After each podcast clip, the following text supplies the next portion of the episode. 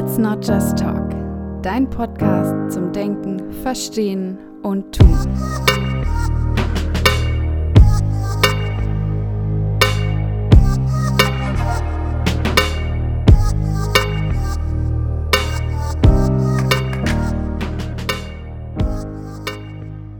Hallo und herzlich willkommen zu einer neuen Folge des Podcastes Let's Not Just Talk. Schön, dass ihr auch heute wieder dabei seid zu einer neuen Folge zum Thema die Macht des Fokus. Ich habe lange überlegt, wie ich mich diesem Thema so ein bisschen widme, weil ich doch für mich auch immer wieder gemerkt habe, dass es dazu kommen kann, dass wir in unserem Leben einfach ganz bestimmte Aspekte sehr, sehr ins Rampenlicht des Lebens rücken, sag ich mal. Und das eben auch verheerende Auswirkungen haben kann, sowohl im positiven als auch im negativen. Und ich habe mich da gefragt, woher kommt das eigentlich, dass wir uns manchmal eben nur auf bestimmte Aspekte fokussieren? Wann ist das hilfreich? Und was bedeutet das aber, wenn es eben dysfunktional ist, also wenn es uns damit nicht gut geht? Und was können wir gegebenenfalls auch dagegen tun? Beziehungsweise wie können wir diese Macht, die die Fokussierung eben hat, auch für uns nutzen, so dass es uns damit gut geht und wir gegebenenfalls sogar etwas daraus ziehen können? Daher möchte ich heute einfach genau dieses Thema mal aufgreifen. Zum Anfang der Folge erstmal versuchen, Fokus zu definieren. Dann zu gucken, wie entsteht überhaupt Fokussierung? Was sind Faktoren, die dabei eine Rolle spielen? Und zum Schluss nochmal schauen, was können wir denn tun? Was kann uns helfen, die Macht, die der Fokus hat, eben für uns zu nutzen und uns zu eigen zu machen? Ich werde in dieser Folge bewusst nicht nur vom sozialarbeiterischen Kontext sprechen, also nicht die Folge dahingehend lenken zu sagen, wie kann ich mit Klienten oder Klientinnen an Fokusveränderung arbeiten, sondern ich möchte diese Folge wirklich einfach öffnen für jeglichen Kontext, für alle Menschen, egal ob das beruflich, privat ist, denn ich finde, das ist ein Thema, was vermutlich alle Menschen irgendwann einmal im Leben betrifft. Daher diese Folge also nicht direkt in Bezug auf soziale Arbeit, aber eben wieder doch, weil sie eben für alle Menschen geöffnet sein soll. Und natürlich die Gedanken, Methoden, die ich vorstelle, genauso für euch selbst, aber auch für Klienten und Klientinnen funktionieren. Fangen wir mal an mit einer kurzen Definition von Fokus. Ich habe da mal geguckt, was der Begriffsursprung ist. Der kommt aus dem Lateinischen und bedeutet Mittelpunkt, Brennpunkt, Zentrum. Also da sieht man auch ganz klar, dass es eben darum geht, bestimmte Dinge, jetzt bezogen auf das Thema eben Aspekte des Lebens, in den Vordergrund zu rücken, sich darauf zu konzentrieren. Und ich habe dann mal überlegt, was Fokus für mich bedeutet. Und ich denke, was es ganz gut trifft, ist, dass Fokus eine partikulare Wirklichkeitsbetrachtung ist. Das bedeutet, einzelne Teilaspekte des Lebens werden in den Mittelpunkt gerückt. Das führt dazu, dass andere Aspekte entweder gar nicht gesehen werden oder gar nicht gesehen werden wollen und wir uns eben nur auf bestimmte Teilaspekte konzentrieren und das eben sehr intensiv.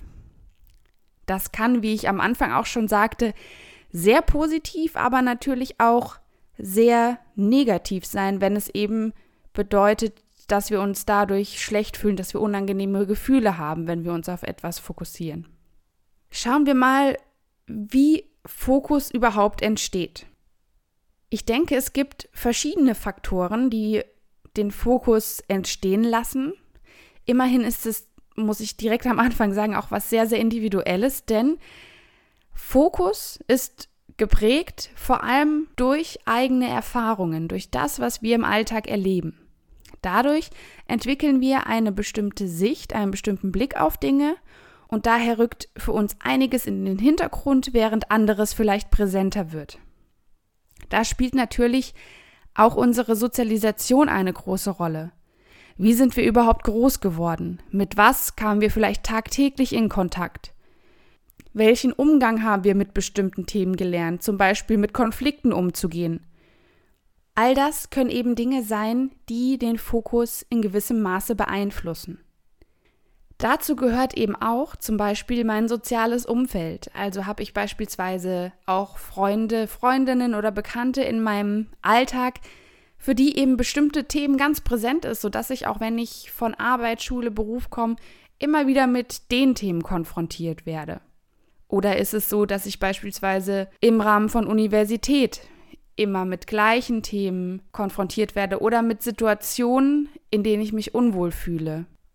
Fokussierung entsteht dann vor allem eben aus den verschiedenen Situationen, die ich gerade beschrieben habe, durch die eigenen inneren Glaubenssätze.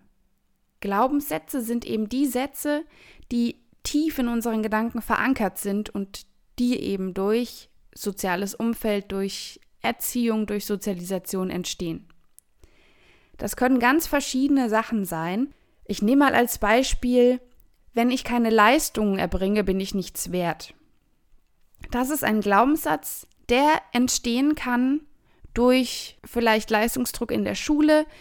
Wenn ich dem nicht gerecht geworden bin, habe ich von meinen Eltern wenig Aufmerksamkeit bekommen oder ich wurde in einer Fußballmannschaft nicht mehr beachtet, als ich als Torwart zu viele Bälle durchgelassen habe. Also alle Situationen, in denen ich immer wieder damit konfrontiert werde, dass ich mich fühle, als wäre ich nichts wert, wenn ich eben keine Leistung und keine gute Leistung bringe.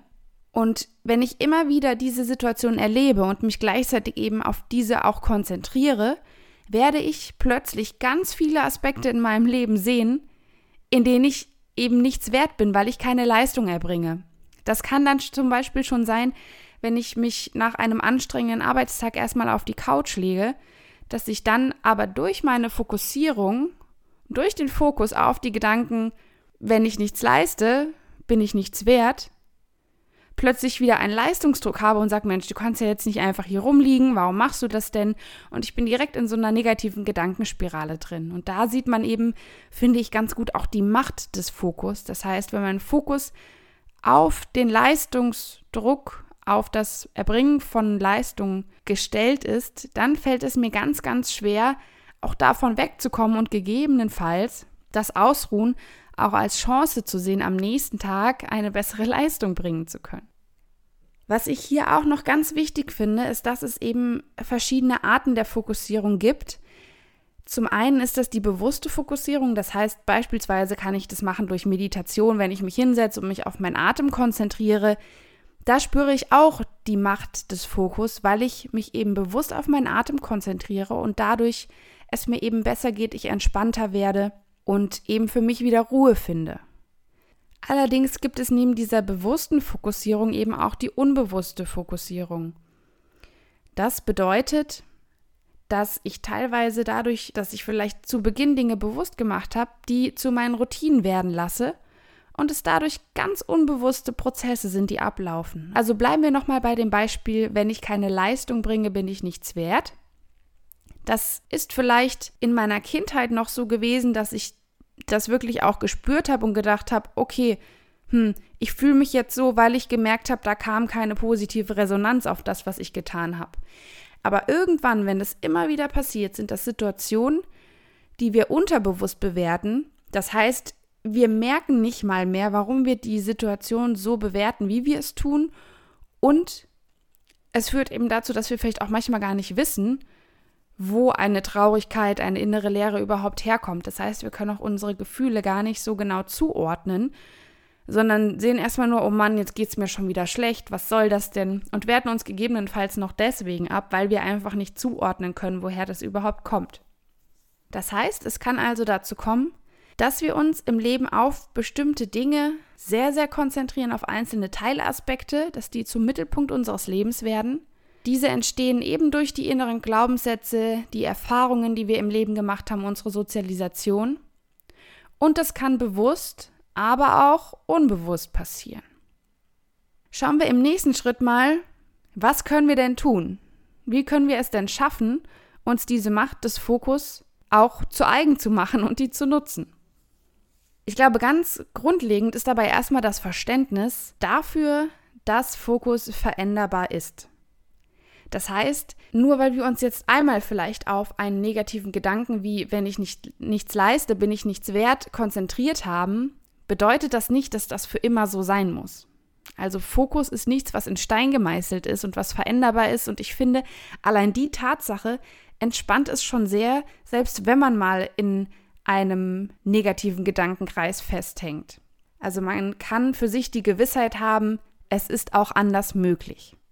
Um dieses Es ist auch anders möglich erreichen zu können, ist es natürlich erstmal sinnvoll, vor allem bei unbewussten Prozessen, mal zu schauen, wie kann ich die denn zu bewussten Prozessen machen. Das heißt, Thema Selbstbeobachtung ist da sehr, sehr wichtig. Mal zu schauen, wann fühle ich mich denn eigentlich schlecht? Was passiert denn eigentlich in der Situation? Ich habe dazu eine Folge aufgenommen, die genau beschreibt, wie es dazu kommt, dass wir uns in manchen Situationen schlecht fühlen und wie wir es schaffen, herauszufinden, warum das so ist. Und zwar ist es die Folge Die Entstehung von Gedanken und Gefühlen verstehen, das ABC-Modell vom 31.03. Also hört auch da gerne mal vorbei, wenn euch interessiert, wie eben genau das funktioniert. Das heißt also, wenn wir es schaffen, erstmal uns bewusst zu werden, wo der Fokus eigentlich herkommt, dann können wir eben auch mit ihm arbeiten, beziehungsweise auch unsere Glaubenssätze durch andere Sätze ersetzen. Ich habe hierfür mal zwei Methoden mitgebracht, mit denen man es, glaube ich, ganz gut schaffen kann, auch den Fokus etwas zu verändern und zwar auch nachhaltig zu verändern. Und zwar zielt die erste Methode vor allem darauf ab, wenn ich eben viel mit Selbstabwertung zu tun habe, wenn ich merke, ich bin sehr darauf fokussiert, was bei mir irgendwie nicht gut läuft, dass ich mir selbst irgendwie nichts Gutes tun kann oder merke, egal was ich leiste, eigentlich ist es für mich persönlich nie gut genug. Und zwar ist das die Idee, dass man sich einfach ein kleines Notizbuch nimmt und da jeden Abend drei Dinge aufschreibt, für die man sich selbst dankbar ist. Und da geht es wirklich darum, Dinge zu finden, die wirklich mit einem selbst zu tun haben und wirklich um einen selbst gehen als Person, zu sagen, wofür bin ich mir dankbar? Das kann auch sowas sein wie, ich bin mir total dankbar dafür, dass ich früher aus der Uni gegangen bin, weil ich gemerkt habe, ich kann nicht mehr und ich brauche eine Pause. Oder ich bin mir sehr dankbar, dass ich bei der Arbeit heute eine Kollegin so gut unterstützt hat. Also Dinge, die wirklich mit mir selbst zu tun haben.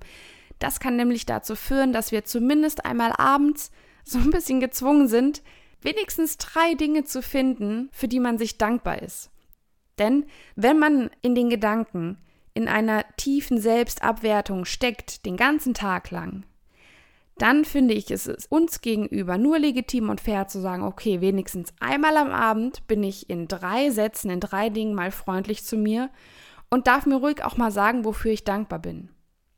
Denn das gibt wenigstens ein kleines Gegengewicht zu dem, was tagsüber eben viel passiert. Und man kann eben so auch, gerade wenn man es vor dem Schlafengehen macht, vielleicht auch noch mal mit ein bisschen positiveren und hoffnungsvolleren Gedanken irgendwie in die Nacht starten. Bei Niedergeschlagenheit oder auch bei Trauer oder Antriebslosigkeit kann ich die Methode auch anwenden. Dann kann ich sie mir vielleicht zunutze machen, indem ich morgens aufschreibe, drei Dinge, die ich heute tun werde, drei Dinge, auf die ich mich heute freue. Das kann auch einfach nur das gemütliche Kaffee trinken sein, alleine oder mit Freunden oder Freundinnen. Oder einfach auch das Rausgehen in den Park. Das müssen keine weltbewegenden Dinge sein, aber einfach drei Dinge morgens festzuhalten, auf die ich mich freue. Oder eben dann auch wieder abends drei schöne Situationen festzuhalten, wenn man sonst eher vielleicht auch dazu neigt, den, den Alltag als schwer, als schwarz zu sehen, dann eher mal zu gucken, okay, was waren denn heute die drei bunten Momente, die drei Farbkleckse, die ich irgendwie doch hatte an dem Tag. Also das so als erste Idee, eben ein kleines Büchlein zur Hand zu nehmen und aufzuschreiben. Die nächste Idee ist, dass man auch bestimmte Glaubenssätze formulieren kann oder Sätze, die einem Kraft geben und sich dann zum Beispiel entweder die Sätze irgendwo hinhängen kann. Ich glaube, das ist so eine Methode, die vielleicht einigen von euch schon bekannt sein wird oder aber eben, dass man sich auch eine Erinnerung am Handy stellt. Also einfach einen Termin, der, ich sag mal, drei, viermal am Tag aufploppt und uns eben an diesen Satz erinnert. Das kann sowas sein wie, du darfst stolz auf dich sein oder ich bin stark und ich schöpfe Kraft aus meinem eigenen Sein. Also das sind alles Beispiele für Sätze, die wir uns dann eben am Tag mehrfach sagen können, um gegebenenfalls auch Gedanken umzulernen. Denn belastende Gedanken lernt man ja auch nicht von heute auf morgen, sondern die entstehen in einem langwierigen Prozess und bahnen sich eben dann Wege, die es erstmal gilt, irgendwie anders zu gestalten oder überhaupt andere Wege zu finden. Das heißt, das tagtägliche Einfließen lassen von alternativen Angeboten, die man denken könnte, kann eben auch dazu führen, dass man sich mit diesen Sätzen überhaupt erstmal anfreunden kann. Weil ein Mensch mit ganz viel Selbstzweifel, wenn der hört, ich kann stolz auf mich sein, dann würde er erstmal sagen, nee, das, äh, das fühle ich überhaupt nicht. Aber um dem Ganzen überhaupt eine Chance zu geben, ist es eben wichtig, diese Sätze nicht nur einmal zu lesen, zu negieren und zu sagen, nee, damit kann ich gar nichts anfangen, sondern eben das in den Alltag zu integrieren und wirklich tagtäglich, stündlich daran zu denken. Und das kann man eben schaffen, indem man entweder auf Klebezettel in der Wohnung oder auch in Büchern sich das eben klebt und dadurch immer wieder sieht oder aber am Handy eine Notiz stellt, die mehrfach am Tag aufploppt und man das dann einfach wie als ob eine Nachricht reingekommen wäre, quasi eine Nachricht an sich selbst hat, die eben mit etwas schöneren Worten gefüllt ist als das, was man sich vielleicht sonst sagen würde. Wichtig ist mir hierbei, dass es nicht darum geht, die Realität zu beschönigen oder es darum geht, das, was gerade schlecht läuft, zu ignorieren. Sondern es geht einfach darum, gerade in einer schlechten Lebenslage oder in einer schwierigen Lebenslage, die Aspekte zu finden, die eben mit angenehmen Gefühlen in Verbindung gebracht werden können. Oder wo wir uns eine Möglichkeit, eine Chance geben können, angenehme Gefühle wieder zu spüren.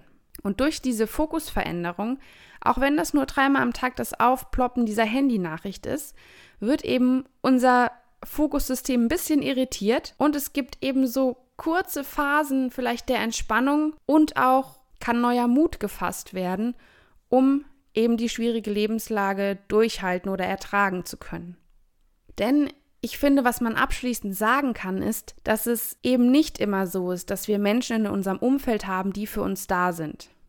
Und es gibt vielleicht auch nicht immer die Möglichkeit, wenn ein Umfeld da ist, dieses zu verlassen, wenn es uns nicht gut tut. Und oft genug kann es dazu kommen, dass Menschen, denen es ganz, ganz schlecht geht, das Gefühl haben, alleine zu sein. Also man erlebt und durchlebt schwere Zeiten eben oft mit einem Gefühl von Einsamkeit, mit Alleinsein mit dem Problem. Und da eben zu sagen, ja, vielleicht fühle ich mich gerade einsam, aber wir haben uns selbst und wir können uns selbst Mut zusprechen. Und wir können uns selbst daran erinnern, wie wertvoll wir sind. Und dadurch, dass wir uns das eben selbst zunutze machen, durch vielleicht die Methoden, die ich vorgestellt habe oder ganz andere kreative Sachen, die ihr für euch findet, dadurch können wir es eben schaffen, uns die Macht des Fokus auf eine angenehme Art und Weise zu eigen zu machen. Und in diesem Sinne würde ich mich sehr, sehr freuen, von euch zu hören, was ihr zu diesem Thema, zu der Folge zu sagen habt, ob ihr gegebenenfalls einzelne dieser Methoden ausprobiert habt, wie es euch damit erging, ob ihr sie vielleicht auch im beruflichen Kontext eingesetzt habt. Und freue mich, wenn ihr euch entweder über Instagram meldet, da heiße ich Let's Not Just Talk Podcast, über Facebook unter Let's Not Just Talk der Podcast oder auch gerne per Mail unter let's not just talk at yahoo.com. Ich wünsche euch eine unfassbar schöne Zeit, lasst es euch gut gehen, denkt an die kleinen und schönen Dinge des Lebens und freut euch an dem, wie ihr seid und was ihr seid, denn ihr seid wunderbar, so wie ihr seid. Ich wünsche euch eine gute Zeit und bis zum nächsten Mal.